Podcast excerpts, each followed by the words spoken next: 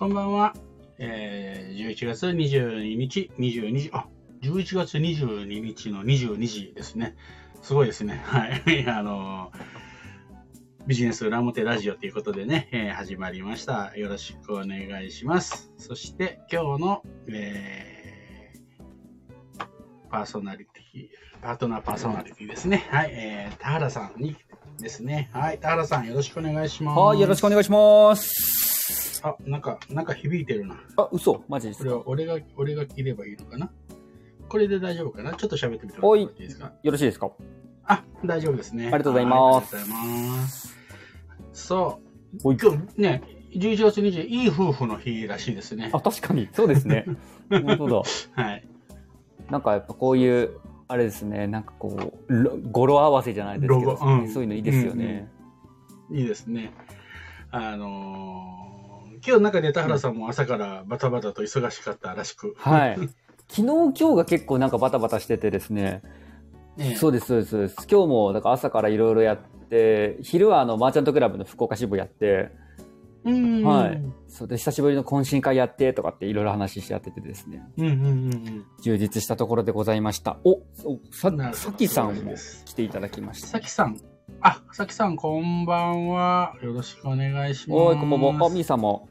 こんばんは。みーさん、ありがとうございます。田原さん、森本田原さん、こんばんは。ということでね、はい、B さんも来ていただきました。ありがとうございます。ありがとうございます。そう。たまたまね、今日私もなんかちょっとバタバタとね、いそ、いそ、まあ、忙しいっていう言葉がね、あの、嫌いなんですよね。はいはい、あの、心をなく、なくすと書くので、ね。ああ、なるほど、なるほど。あの、忙しいっていう言葉を使わないようにしてるんですね。あの、だからバタバタしてまして、朝11時から、あの、うん、クライ、あの、クライアントさんというかね、受講生の方の個別セッションとかが入ってて、はい、あお昼食べる暇がないっていうようなね、はいはい、えっと、珍しくそんな状態にな、今日はなってました。なので、ラジオのことすっかり忘れてて、はい田原さんからテーマが送られてきて、ああ、今日火曜日じゃん、ね、ちょっと焦ったというね、そんな感じなんですけどね。曜日分かんなくなりますからね、本当やってると。わかんな本当そうですね。うん、当に予備分かる。特に年末になってくる、近づいてくると余計ですよね。確かに、確かに、本当そうっすよ。はい。だから、なんかあの、イベントごとというか、そういった部分とかですね、キャンペーンとかやろうとしてても、あら、うん、?3 日前だったとかですね、結構あるから、ちょっとちゃんとやっていかないといけないなといつも思います。そう、本当に、本当にちゃんとやっていかないといけないですね。はい。はい、よろしくお願いします。はい、お願いします。あ、あ、松崎さんも、あの、あれですね。あ、松崎さん、こんばんは。こんばんは。よろしくお願いします。よろしくお願いします。すごいな、松崎さんもいろいろと、いろんなところに顔出したりとかしてて。ねえ、はい、松崎さん、本当私の師匠でございますけれども。師匠師匠、ね、コーチングでわから、はい、あのわかわからないことあったらね、もう全部松崎さんに聞いてって振ってますから。でもここは、あの、もともとってあれでしたかね、その森本さんのコーチングと、その松崎さんの習ってるこう、習ってたコーチングというか、そこの流派っていうかなんかは違うんですか、うん、えっとね、多分、えっと、違う、まあ、コーチングってもともとのね、こう、スキルっていうのは、あの、出どころは、まあ、NLP、まあ、簡単に言うと NLP から、あの、コーチング、あの、そこのところを引き出したのがコーチングっていうスキルなので、はい、多分そこまでいくと同じなんですよね。はいはい、でも、解釈の仕方とか教え方で、やっぱりちょっとずつ変わってきたり、うん、あの、っていうのはあると思うんですね。なるほど。根本的なところは同じかもしれないですけど、その、派生とか。で、うん、そうそうそうそう。あの、裏千家と表千家みたいなね、お茶でも。いい、いい風に言ったかな。はいはいでも松崎さんはその大元の NLP とかをね、あの NLP っていうのはまた心理学からそこのカウンセリングの部分だけ引き出したのがまあ NLP だったりっていう、はい、簡単に言うとするんで、その松崎さんはその心理学とか NLP とかもちゃんと習ってるんですね。へうん、で、私はそこら辺はかじった程度なんですね。で、コーチングも、まあ、自分の都合のいいところだけ取っているので。はい、そう、何をおっしゃいますか？なので、あの、間違っ間違ってたら、松崎さんに聞いてってみんなに言ってます。あいえ はい。うん、なんか、そうですね。なんか、どこから入るかも結構あるかなと思いますね。そういう、あの、学習っていうところから入るから方と、うん、なんか、実践から入ってる方だったりとか、うん、結構そういった部分にもよるのかなと思いました、なんか。そうですね。うん、あのー、私はどっちかというと実践から入ってコーチングして、あ、これ使えるなって後付けみたいな部分が多かったりはしますね。なるほど、なるほど。はいなので結構、結構自分解釈にやってるんですけど、まあいいかなと思ってます。いやいやいや、それが、あの、本当に響くからですね。先週もあの、やっぱりあの、動画撮影させていただいたりなんとかしてて、うん、もうめちゃめちゃ、もうね、な、納得というか、ですよねっていうことがね、すごく多くてですね。ありがとうございます。はい、ちょうどね、今日、あの、背景が、うん、あの、さ、あの、斎藤さん映ってますけど、あの、先週、先週ね、はい、あの、撮った時の、あの、そうです、そうです。ね、使わせてもらってますけど。はい、僕は今ちょっと、ズームで繋いでるんですけどね、そうです、そうです。や、話をしてて。はい。そうそう。そうなんですよね。面白いもんで。だからね、まあ、あの本当に、ね、ナビゲーター頼んだね、なしきさんとかも、うん、なんかすごく納得してくれて、あ、あ、そう、そうなんだと思って、ちょっと気が引き締まりました、私も。そうですか。い。やいや、なんかですね、その、うん、言葉の重みっていうところがすごい、やっぱ経験から来てるからっていうところがすごくあるなと思って、あの、いろいろと話をしてる中でも、こう、なんか学んだことをこう話す、話してる方と、その経験してるから話してる言葉ってすごい違うなとやっぱり思ってですね。その、あの、はい。そういったところでですね、まあ、今日もあの、受講生さんからも個別コンサルっていうか、個別コーチングいろいろとされたりとかしてるってことだったんですけど、今日のテーマ、よろしいですかね？はい。はい。ぜひお願いします。はい。今日もズバリですね、もう、ドッド直球に話すんですけど、えっ、ー、と、クライアントさんやお客さんにですね、はいうん、こうやる気になって行動してもらうにはっていうところで、今回ちょっとテーマを取ろうかなというふうに思っております。はい。はい。もう、ド直球ですね。ド直球。そうです。はい。うん。これですね、あの、はい、はい、やっぱりあの自分のお客さんだったりとか、もっと良くなってほしいとかですね、うん、いうところで、な、なんかこう、次に繋がらないというか、あれ？みたいな時があったりするので、なんかあったりするのかなと思っていかがですかね？そうですね、これは、えっ、ー、と、まあ、クライアントさん、まあ、お客さん、これは、まあ、えっと、定義的には、まあ、じゃあ、コーチとかコンサルとかのクライアントさん、無形、まあ、無形商材とか、はい、っていう形でいい、いいですかね。そうしましょう。はい。お願いします。はい。はい、えっと、そう考えると、うん、えっと、コーチングのクライアントさんとかで、えー、やる気になるっていうところで考えると、どっから話すればいいかな。えっと、うん、まず、えっと、クライアントさんが今どの状態にいるのかっていうことを、まず、えっと、確認する必要があると思うんですね。はい。クライアントさんがどの状態にいるのか。はい。はい、で、そのどの状態かっていうのは、人間がこう、自ら、おのずからやる気になるっていう状態は3つあると思ってるんですね。お3つ。はい。うん。で、えー、一つは有能感。まあ、その三つっていうのが有能感、統制感、受容感っていうのが三つあるんですね。ほうほう。それを感じたときに人って能動的に動く。ほうほう。はい。で、えー、有能感っていうのは何かっていうと、自分ができてること、もうすでにできてること。ああ、なるほど。もうあの、できてるってことですね。うん、そうです、はいはい、これはもうほっといても自分から勝手に動く。はい。で、えー、自分ができそう、その統制感っていうのは何かっていうと、自分ができそうだなと思うこと。ああ、自分ができそうだと思うことですね、うん。今現時点ではできていないんだけれども、はい、あ、これならできそうと思ったら、やりたくなるわけですね。はい、ああ、なんかありますもんね。こうイメージついたらややりや、うん、あのやりやすいというか、そういった部分もありますもんね。そうです。はい。で、三つ目の受容感っていうのは、はい、あ、見守られてるとか、あの、やっても許されるんだって言った時に人は自由に動けるようになるんですね。あなるほど。まあ今の、それこそ、あれだな。あ、すみません、なんか途切っちゃって。あ、どはい。いや、あの、それこそマーチャントクラブも僕もさ、あれ、あの、支部でさせていただいてますけど、やっぱりバックボーンである菅さんがいらっしゃるから、こう、安心してできるとか、例えばそういった部分にももしかするとあるかもしれないなと思いました。うんうん。そう、あの、まさしくそうで、うん、菅さんって結構ね、まあ、あの、我々にはすんごい優しいけど、多分厳しい時もあると思うんですよ。はい。でも、根本的に見守ってくれてる、うん、で、挑戦するっていうことを許してくれるじゃないですか。確かに。はい。で、これは、えっと、その会社の部下とか社員とか、そこにもよる、あの、あるんですけど、そういう人がね、うん、えー、動かすときにはもうまさしくこの需要感で、失敗を許してあげられる、許してあげる環境を作れるかどうかっていうのは、ものすごくでかいと思ってるんですね。失敗を許してもらえる環境。そう。ほうほうほうあの、失敗しちゃいけないと思ったら、自分の能力以上のことは絶対できないんですよ。はい、確かに。なんかね、臆病になっちゃいますしね、また。そう。だから失敗しないっていうことは、イコール自分の能力の限界を出してないってことなんですあよ。あ、そもうできる範囲でやっちゃってるからってことですね。そうそうそうそう。そうすると、えー人って成長しないですよね、はい当然。成長するっていうのは自分の今までできてる以上のことをできるようになるから成長するわけであって、確かに。そうすると上司や社長の、えーやることっていうのは失敗してもいいんだよっていう環境を作ってあげることだと。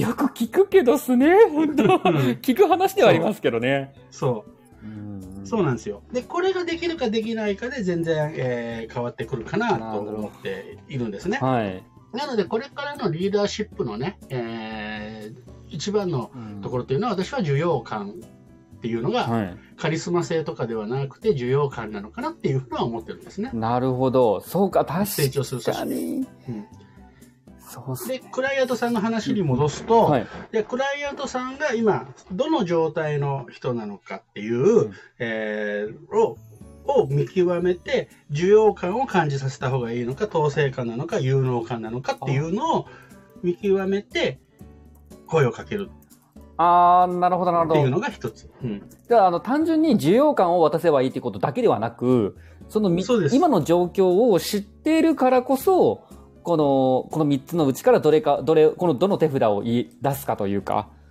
そういう感じなんですね。そうです。だから需要感満たされて行動することに、まずね、需要感満たされないと、まず行動しないんですよね。確かにだから行動することに抵抗がなくなってきたら、今度はできるかもしれないということを思い出す思ってもらわなきゃいけないので、うんそこでスキルを教えたりとか、あなるほど。おー。こういうのできそうですかね。数字をちょっと入れてみたりとか、はい。課題を与えてみたりとかってするんですね。あそれが全くやったこともないのに課題やってこれやりなさい、あれやりなさいって言ったら、やらされるだけになるんで、自分から能動的に動こうと思ったら、そこな、そこの多分、えっと、境目っていうか、そこが多分ね、有能感持ってる人は、これ、あの、そういうコンサルとかにはあんまり来ないと思うんですね。はいはいまた来た来たとしても壁打ちだけで済むと思うんで、そんなに苦労しないんですよ。なるほど。確かに。なんかそのレベルが高い方たちも、コーチン、コーチつけてる方とか、こうコンサルやってる方とかでも、結構数回で終わったりとか、なんかな、はい。あの、相談事がなくても終わるみたいな感じって結構あるってやっぱりお聞きするので、そういうことなんですね。そうです。それはもう自分の中で解決して、自分が頭の中の整理に使うだけなので、なるほど。有能感のある人は。だからその人たちが動かないっていうことはもうありえないんで、はい。そこはね、そんなに悩まないと思うんですね。で、じゃあクライアントさんに動いてもらおうと思った時には、大体統制感なのか、えーゆ需要感が足りない人が多分動けないので、はい。そのどっちが足りてないのかなっていうのをしっかりと見極めて、それに沿ったアドバイスなり、えー対応なりをするっていうのが、はい。まず、私とは気をつけてるところですね。めっちゃわかりやすい。ありがとうございます。はい。いや、いや、そうですね。だからそのお客さんの、その今の状況で、例えば不安がってるとか、そういった部分でも、まあその中でもどの状態なのかっていうのをちょっと確認するというか、把握してみると、ねあ、うんうんなんかじゃあ今までこうやってる中で失敗しちゃいけないだったりとか、うんなんかこう、なんだろう、本当にいいのみたいな感じとかで、うん。壁作っちゃってしまってるとこであれば、大丈夫だよと、言ってきていいよみたいな。なんかあったら、あの、うん。俺がケツ拭くからみたいな。そんな感じであるとすごい挑戦しやすいですもんね。で、えっと、そのさっき言った組織、社長とかね、部下とか社員とかだったら、何かあったら責任取るよっていうところは必要なんですけど、今度、えークライアントさん、要はコンサルとかコーチのクライアントさんにとにする場合はちょっとだけ違って、ほう、あ、ちょっと違うんですね。うん。当然失敗した責任も自分で取らなきゃいけない。こっち、コンサルとかコーチが取るわけじゃないんで、あ、まあそうですね。確かに。はい。うん。そこはちょっと距離感間違えてはいけないですね。そうすると依存させちゃうことになるんで、あ、なるほど、なるほど。はい、はい、はい、はい、はい、はい。じゃ、逆に、あ逆にじゃなくて、そういうなんか依存体質の、あの、お客さんがよく来るんですとか、はい要はそのお客さんってどうしてもなんかそういった風になっちゃうんですっていううん。方もやっぱりいらっしゃったりとかするんですけど、あよく相談にも乗るんですけど、はい。っていうことは、そこがちょっと間違っちゃってるというか、ちょっと、ね。あの、あ違うかもしれないことですかね。あの、依存させるっていうことは、要はもうこれ、あの、これはね、あの、上司とか会社関係でも同じなんですけど、依存させるってことは、要は人し、その人を信じてないということなんで。はあはあはあはあ、確かに。そうそう、この間、この間もね、そのうちの今、受講生のところで、すっごくいい人ですごくあれですけど、あ、あの、あれで、この間ちょっと行って、はって言われたのが、はい、えっと、もっと覚悟を決めましょうって言ったんですよ、私は。はい、で、その覚悟っていうのは、うん、えー、お客さんを信じる覚悟を持たなきゃいけないと。突き放す覚悟を持たなきゃいけないっていう話をしたら、はい、すごく刺さってました。あー、いや、そうですね。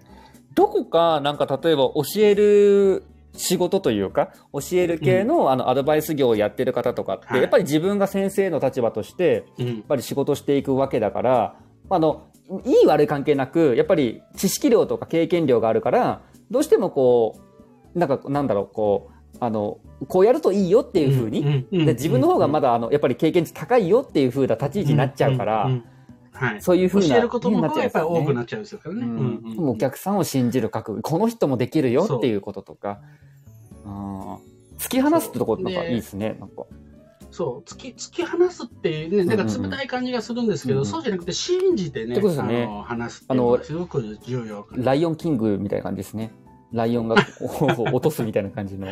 先人の谷に突き落とす、そうそうそうそう。ね そうそう。それ、そこはやっぱり大事なのかな。うん、その距離感とかね、あの、距離感いうのは大事かなと思いますね。はい。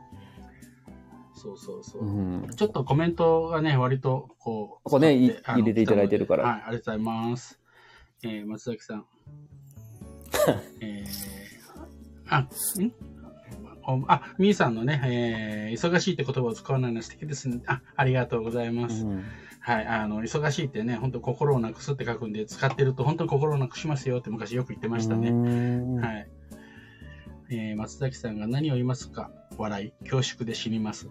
でも笑いが入ってるんでね。はい、あ、あやくさんこんばんは。いつもね、あの、あれですけど、はい、こんばんは。あ、なんと、えー、柴田遥さんが、これは本物かな？本物かなっていうのは、あの、先々週ね、しば、あの、和田さんがバタバタラジオってやってた時に偽物が現れたんでね。へえー、あ、そうですか。はい、えー、あやくさんが、田原さん、先ほどはありがとうございました。あ、ツイッタースペースですね。さっきちょっと言ってみました。あ、なんかさっき、横にゃんとね、うん、やってたっていうのを聞,、聞きましたね、うん、はい。ありがとうございます。森本さん、ただいまということでお帰りなさい。ありがとうございます。あ、横にゃんも来てくれました。ね、こんばんは。あ、横にゃんのこのアイコンかわいい、すごい。お本当だ。なんか、すごい。お前からかもしれないけど、はい。かわいい。はい、えー、この背景面白い。はい、この背景、斉藤さんです。あの、先週、先週ね、はい、あの、ちょっとビデオ撮りさせてもらったんでね、カメラ3台持ってきてくれて、やっぱすごいですよね。これ、うん、これ、この、なんでこの写真にしたのか。他にあっただろうね。いや、でもいいですね。あの、今日は今、斉藤さんいらっしゃらないからですね。そうそう、うん、はい。あのね、これ、なんでこの写真かってか思うかもしれないですけどね。私、なんかね、撮るときにね、こう、これスマホのね、縦、縦長の写真じゃないと、あなるほど。この背景使えないんですね。はい、あ使えないことないんだけど、ちょっとこれ。で、結構横で撮っちゃうんですよ。なので、た縦写真ってなるとね、これしかなかったんです。あなるほどですね。はい。はい。そんなよくあるあるですね、本当。はい。あ、はい、あゆくさんが横にゃんこんばんはって横にゃんがニコリマークで、うんうん、柴田遥さんがね、ライオンキング、そう、さっき先人の谷に突き落とすってやつですね。うん、はい。好きだな、ライオンキング。はいうん、ヌーの群れに。ヌーの群れにあの、ライオンキングのやつですね。なんか群れにこうライオンを落とすみたいな感じが形あ、そうなんですね。そうそう、あの、私結構適当、あの、ライオンキングを見たことないで適当なこと言いました、ね。マジですか？いえいえいえ。じゃあ、ね、ね、今度見に来てください。はい。なんか有名なね。はい。はいド、ドトールさん、こんばんは。はじめまして。は、はじめまして。ありがとうございます。はじめまして。よろしくお願いします。ありがとうございます。柴田遥さん。あ、本物、本物なんですね。でも本物っていう証拠がないんでね、ちょっと疑いながらやっていきたいなと思います。はい、えー、柴田遥偽物説とかね、いっぱい出てます。はい。あ、アイコンはバタさん作です、ね。へえ。横にあんの。僕も、え、僕も、あれだな。バタさんに書いてもらったやつ使おうかな。はい、うん。はい。いいな。いいですね。あ、俺もそういえばバターさんね、似顔絵描いてもらったのあるな。みみんな使おうとしてる。いいですね。はい。こんなにカラフルじゃなかったと思うんですけうどね。ん。スペースは森本ラジオ聞くなってことで終わらせてくれ。あありがとうございます。すいません。嬉しいですね。はい。横にありがとうね。とかね、アイコンの、アイコンの着色は横にゃんがご紹介くださった。うー、あ、そうなんですね。えなるじゃあ絵ほは、ど。あの、バタさんで、うんうんその着色はクリエイターさんがやったって、すごいですね。そういうコラボでこう、なんか、あれですね、新しくこう、クリエイトしていくっていうのいいですよね。いいですね。うんやっぱり、あの、これからやっぱりね、シェアの時代なんでね、ううん、あの、やっぱり大事だと思います。うんあ、しまった、ここで、あのーこれを言うと、バタさんを本物って認めたことになっちゃいましたね。はい。確かに。はい。えー、私はバタさんのね、あの、隠れファンということを公言してますんでね。うんはい縦、縦写真これしかなかった。そうなんですね。あの、そうなんです。すごいですよね。あやふさんも楽しい。本うん。いいですね。はい。そう、今度ね、じゃあ、その横にゃんとね、あやふさんのうんなんか話ってさっきも言ってたけど、なんか面白そうと思ってたんでね、また機会があったら私も聞きたいなと思います。当うん。はい。第2回やろうということでね、ぜひその時にはちょっとね、えっ、と、もしタイミングがあったら聞かせてます。はい。あ、松崎さん。うん。需要感、統制感、有能感、なるほどです。なるほど。人が動く根幹を刺激している要素ですね。段階になっているところがまた効率高いと感じます。効果高いと感じます。全部逆に距離感、操作感、物感を引き出すと、あの、区別がまそう、あのね、でもこれって、えっと、うそれあ、いわゆるトップダウンの、で、がうまくいくっていうのは、うん結構これなんですよね。あ、へえ、そうなんですね。そうそう、あの、だ、だ、何にも、えー意見を聞かない、ね、トップの人だけが、はい。もう、の意見をこうやって操作をして、で、あの、何も考えない人うんうんうん。で作業してくれる人。これはもうあの大量生産とかね、うん、もうそういう、えー時代には、えっと、これが一番効率が、生産性が上がるっていう時期もあった。ああ、なあるはずるほどなので。そうですね。確そう。下手になんか文句言われたら、うん。ね、あの工場回らなかったりするんで、うん。だから、あの、たもう作れや作れやっていう、そういう昔の時代ではね、これが良かった、えー時期も、あの、あると思います。うんまあ、その人間としてね、どうかとかそういうのは別とし、しててですね。ただ、うん、生産性だけを考えると、これが良かったりし,、うんしてることがあるんですね。人によってもそうそう。でも今はそうかもしね、れないですよね。うんでも。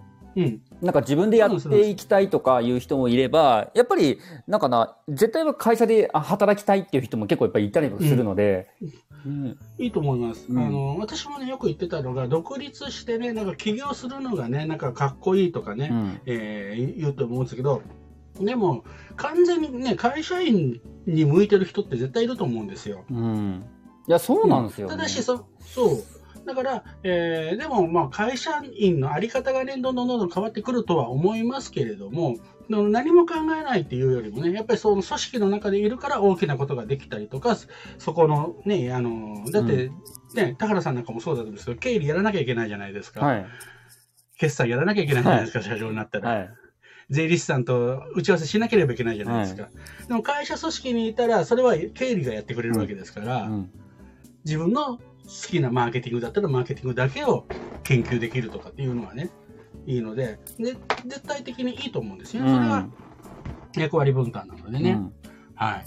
そうそうそう。で、そう、さっきのね、需要感、投資感、有能感、これ見極めるのにはね、はいえっと、よくその4つの段階って言うんですけど、ほいほえークライアントさんをその見極めるときに使うのが、えっと、無意識的無能レベル。い。無意識的無能レベル。うん。はい。で、えー意識的、まあ、有意識的無能レベル。はいはいはい。はい。で、有意識的有能レベル。はい。で、えー無意識的有能レベルって、この4つの段階が学習の段階であるってはい。言われてるんですね。うんうんで、もう1個本当はあるんですけどうん、とりあえずこの4つの段階の、クライアントさん、今この人はどういうレベルかなっていうふうに考えるんですね。ああ、なるほどですね。学習レベルの中でどのレベルなのかなとかで。そうなんです。で、もう、あの、ちょっと考えると分かると思うんですけど、うん無意識的無能レベルっていうか、自分ができてないことすら気づいていないレベルですね。はい簡単に言うと。で、この人が、この人に、えー要は自分ができてないんだよっていうことを、うん要は無意識的、あ、えー意識的、有意識的無能レベルに、まず言ってもらわなきゃいけないんですよ。認識してないからですね。そうなんです。そのため、そのためには行動させることが必要なので、ここの人たちには需要感を満たすことが必要なんですね。うん。うん、そうすると行動し始めるので、行動し始めると、あ、自分できてないじゃんっていうことが気がつくんですね。はい。で、今度、えー、あ、じゃあ意識的無能レベルだな、自分はできてないな、じゃあできるようになりたいなと思うときに必要なのが、統制感を満たすのが必要なんですね。はい、できるかもしれない。今自分はできてないんだけど、あ、これだったらできるかもしれない。これだったらできるかもしれないって思思ってもらうことが重要。うん、なるほど。で、大体多くの場合はここか、もう一個その先の需要家のところの人がクライアントさんとしては多いと思うんですね。うん、確かに。うん。そうですね。そこでそういう人たちに具体的にじゃあどういう言葉をかけるかっていうと、もうこれはね、私はコーチングのクライアントさんとか、あのコンサルでもいいんですけど、クライアントさんにかけるのは、どんなちっちゃなことでもいいから進捗を見つけて認めてあげるっていうことだけだと私は思ってるんですね。お進捗を見つけて認めてあげると。今、今やってることとかやってきたこととか、ね、そうです。そう行動して、あ、それすごいじゃんって簡単に言うとそう、はいはいはい、で自分が気づいてないことで、いや、これって結構すごい大変な、あのいいことなんだよっていうことを認めてあげる。あのなかなか自分がこう進んでいくと進捗って見えなくなったりするんです、ね、思います思います。なんか進んでるんかなとかですよね。うん、そう。だからそれをちゃんと進んでるんだよっていうことを確認して、意識化に上げてあげるっていうことで、そこら辺の有能感だったり、えー、に近づいたり、統制感だったり、重要感だったりっていうのが、あ、じゃあ自分進んでるんじゃんって分かれば、どんどん進みたくなるんですよね。うん。なんかそこに気づか、気づかせてもらうのいいですね。なんか、なんか、あの、表面的に、あ、ここ、でもここできてたじゃないですかとかっていうのよりも、うんうん、今お話があったように、なんか、その人が気づいてない進捗状況を見つけてあげるとか、っていうのとかもすごく、あ、でもここできてましたよねとか、そう。それはすごく嬉しいですね。だからね、もう、あの、コーチングの大きな役割って私はもう本当そこだけか、あの要はクライアントさんが動くようになるっていうか、成果を出すのはもうそこだけかなって言って言って、ちょっと極端な話をすると、そんなふうに思ってます。ああ、なるほど、なるほど。いや、めちゃめちゃ、僕、あれですもん、いつも、あの、すみません、ちょっと僕もメモ取りながらタイピングしながらやってるんで、パチパチ言ってたら申し訳ないんですけど、はい。そう、いやもう、やっぱ毎回、気づきばっかりです。ありがとうございます。はい。で、皆さんもどうですかね、本当、うん、うん。だからね、本当にね、ちっちゃいことがね、これコンコンサルとかコーチングの人がね、なんか、あれ、もっとできるはずなのにと思ってしまうと、向こうに気づかれてしまうんで、はい、そうすると、あ、期待に添えなかった。うんうん、そうすると、向こうが今度緊張になるんですね。やっても許されるっていう形にならないので。うんうん、確かに確かに。もうそんなことでいいんだって思思ってもらうっていうことがものすごくやっぱり大事。これができる人がやっぱりすごい、えー、うん、あの、こう人を育てるっていうことができる人なんじゃないかなっていうふうには思いますね。うん、そういう人に。褒める、うん、そうそう。あとはね、あの、褒めて伸ばそうとかね、うん、いうことをよく言うんですけど、ちょっと余談になるんですけど、はい、褒めるって難しいなと思うんですよ。お褒めるは難しいど。どういうことですか？そうそう。褒めて伸ばせって言うんですけど、うん、褒めるのって難しいよなって言って、あ、これ前もね、ちょっと言ったんですけど、うん、0点取った人にね、はい、を褒めるっていうのはやっぱ難しいんですよね。はいはいはいはい。現実としてですね、事実としてこういうのがあるからとか、ね、そうそうそうそう。うまくいったことは褒められるんだけど、でも、認めるとかねぎらうっていうことはできるんですね。うん、それをするべきだと思うんですね。よくあれですよね、うん、体験、ああ、もう言っちゃったけど、体験セミナーの中でもそこでもねぎらうってこととかもお話しいただいてますもんね。そうなんです、そうなんです。うん。そう、そこはね、やっぱり本当すごく大事で、もう基本の基本、人に動いてもらうとかね、うん、えー、いうところの本当基本なのじゃないかなっていうふうには思います。うんああ、いいですね。こういった部分でも本当にあの、なんか人とというか、その、なんかな、あの、話をするとき、お客さんと話するとき、なんか目の前の方のその可能性を広げていきたいなとか、やっぱり思ってこうセッションしたりとか、ズームしたりとか、そういった部分すると思うので、なんかやっぱこういった話を、なんかメモしてる部分のメモだけでもいいから、なんか見直してみるとですね、なんか改めて気づかれ、あの、フラットに自分がなってできるかもしれないですね。お、可愛い声が。そう。子供がね、またね、今、あの、乱入してきましたけどね。ああ。そうそう。すごいな。じゃあちょっとまたコメントせっかくなんでね。うん。あ、隠れファンなのに公言。はい。はい、うちの3歳の子供です。最近ね、11時ぐらいまで寝ないんですね。はい。こんばんは。はい、えー、柴田さんが恐縮でございます。精進します。ということでね。はい。もう柴田さん、それ以上精進しなくても大丈夫です。そう、隠れファンなのに公言っていうのがね、あの、これ、私、あの、さすが松崎さん気づいてくれてよかったです。うれ嬉しいです。隠れファンを公言っていうね、あの、一匹狼の集団とかね、大好きなんです、そういうね、ちょっと矛盾したことをね。はい、僕の縁のあった超大企業の経営者は、社員をしゃぶくと公言していて、いっそ、そうそうそう。あの、本当にトップダウンがね、一番機能するのはね、それなんですよね、実はね。うん。だから、トップダウンがね、悪いっていうふうに言ってますけど、うん、必要な時期もあった。うん。うん、で、あの今、これからもなくなることはないと思います。それは必要なところなのでね。うん。それと同じことで、でもまあ、大半はね、それをもうトップダウンじゃなくなるよっていうだけの話で。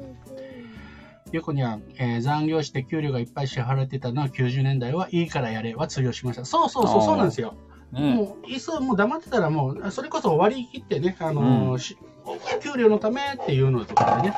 でも今って給料だけじゃないんですよね。うん、ややりがいとかね、そういうことを求められることになってきたんで、だんだん、あのー、給給料が、まあ、一番の目的っていうことであれば、うん、全然 OK だ確かに。はい、さ、去っていきました。はい。あやふさんがね、はい、えー、社員はしゃぶく、爽やかだ。うん。そこまで本当にもう言い切るとね、うん、あの逆に爽やかに感じますよね。うん、はい。柴田さんがその人が何を求めているのかを見極めるということ自体が最強の重要なんだなと思いました。うん、うん、そうなんですよね。でもね、あのー、慣れるとね、だから私もよくその、あの、あれで言ってるのは、もう口優先にしてくださいみたいなことはね、言ってます。あの、人を認めるとかに。そうするとね、そんなにね、難しくなくなるんですね。僕もあれですよ。はい。はい、あ僕もあの、森本さんからやっぱりそういう体験セミナー、だったりとかも何回も聞くことによってセミナー聞くことによってこうねぎらうってことだなとか、うん、なんかこう、うん、思うなんか吸い込まれていきますねいい感じですね。そう。だからね、うん、口癖にするとね本当に、あの、うん、もう自分でもそれこそ無あの無意識的有能レベルにまでなると、そうそうそう。無意識でできてる状態。で、あの、横にゃんがね、出た、ここでも出てきた学習の5段階、そうなんですよ。あの私今4つしか言ってないんですけど、うん、あの、もう1個実は上があって、えー、無意識的有能レベル、えー、無意識的有能レベルの後、あえー、もうもう1個上の有意識的有能レベルっていうのがあるんですね。うん、それは、無意識にできてたことを言語化する、再現性を持たせるっていうね、うん、ために、もう1個そこに行くとすごい最強ですよっていうね、あの、私はそこはね、もう、もうおまけっていうふうに言ってるんですけどね。そうなんです、そうなんです。ね、出てきたね、よくな。出てきましたね、よくさんね、うん。はい。通常は学習の4段階ですね。そうそうそうそう。で、もう一個上はね、私もそれはね、あの、再現性をね、やるっていうかね、あの、講座を作るとか必要だよね、っていうことで。はい。はい。知ってはいたけどな、でもそういう再現性とかっていうことも、今の話の中では確かにそうやなと思いましたね、今なんか。